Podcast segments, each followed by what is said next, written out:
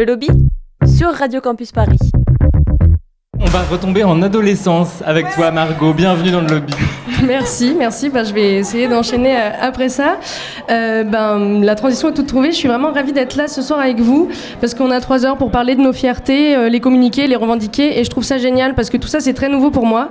C'est la première année que je suis out et ça fait même pas deux ans que je suis out à moi-même. Donc, out à moi-même, ça veut dire que j'accepte de m'accepter. En gros, je sors à peine de la phase bébé queer qu'on apprend tous les jours sur soi. Trop mignon. Et cette phase d'apprentissage, je peux pas m'empêcher de la comparer à une deuxième adolescence.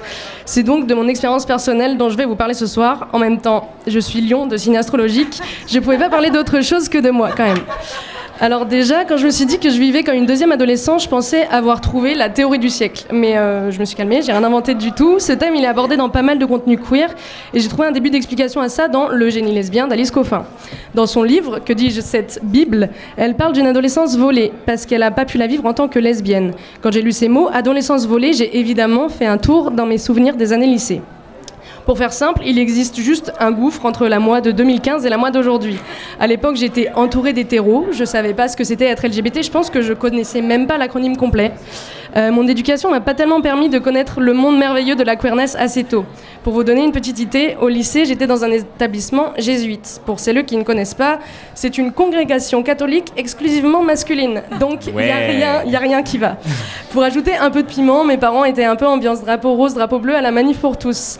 Autant vous dire que si on m'avait dit, dans 10 ans, t'auras une meuf et ça sera super, j'aurais fait une syncope. Alors que, parallèlement, je me suis bien rendu compte qu'il y avait certains indices quand même.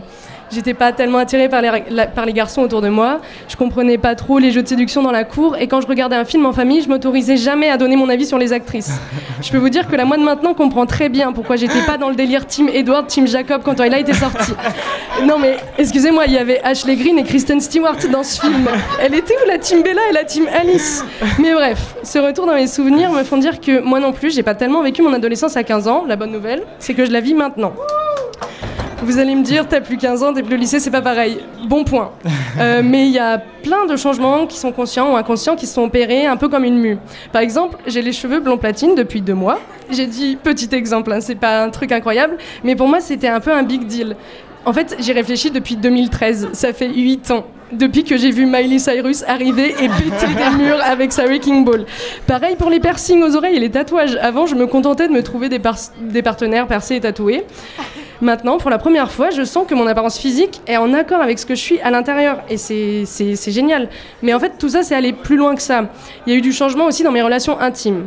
En ce moment, je suis avec une fille, euh, entre autres géniale. Depuis quelques mois, ça se passe super bien. Et euh, notre histoire a un peu commencé comme si on avait 14 ans en plein voyage scolaire. Je vous pose le décor. On s'est confinés ensemble euh, dans une coloc à 4 au deuxième confinement et on voulait garder ce qui se passe entre nous pour nous. Résultat, on s'envoyait des petits textos dans la nuit pour savoir si on se rejoignait. Avec le stress que quelqu'un se réveille à cause des portes qui grincent et les bruits de pas sur le parquet, on se cachait pour se faire des petits bisous dans la cuisine ou dans le couloir.